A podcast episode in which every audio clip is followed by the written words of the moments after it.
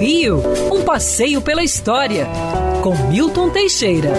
Amigo ouvinte, no dia 10 de fevereiro de 1912, morria um dos brasileiros mais ilustres.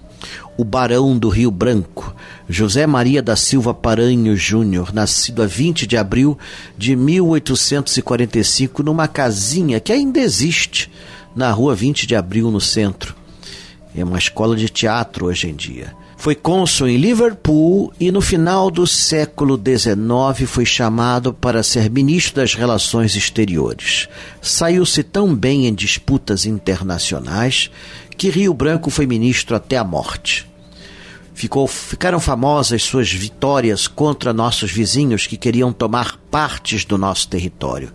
Graças a Rio Branco, nós temos hoje o Acre, o Amapá e Roraima que, que conquistamos pela paz. Aliás, conquistamos um milhão de quilômetros quadrados sem dar um único tiro, graças à inteligência de Rio Branco, que pesquisava em documentos europeus, garantindo assim a posse efetiva da terra brasileira.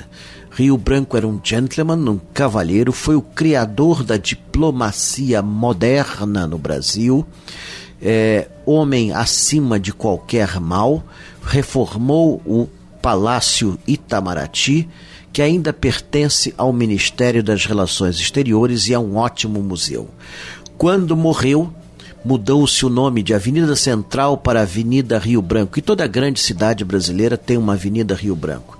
E veio a novidade: o governo decretou em sua homenagem 10 minutos de silêncio.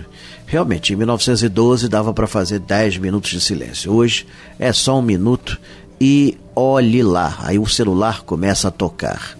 Pois é, Rio Branco hoje repousa lá no cemitério São Francisco Xavier. E o dia de seu nascimento, 20 de abril, é o dia do diplomata. Quer ouvir essa coluna novamente? É só procurar nas plataformas de streaming de áudio.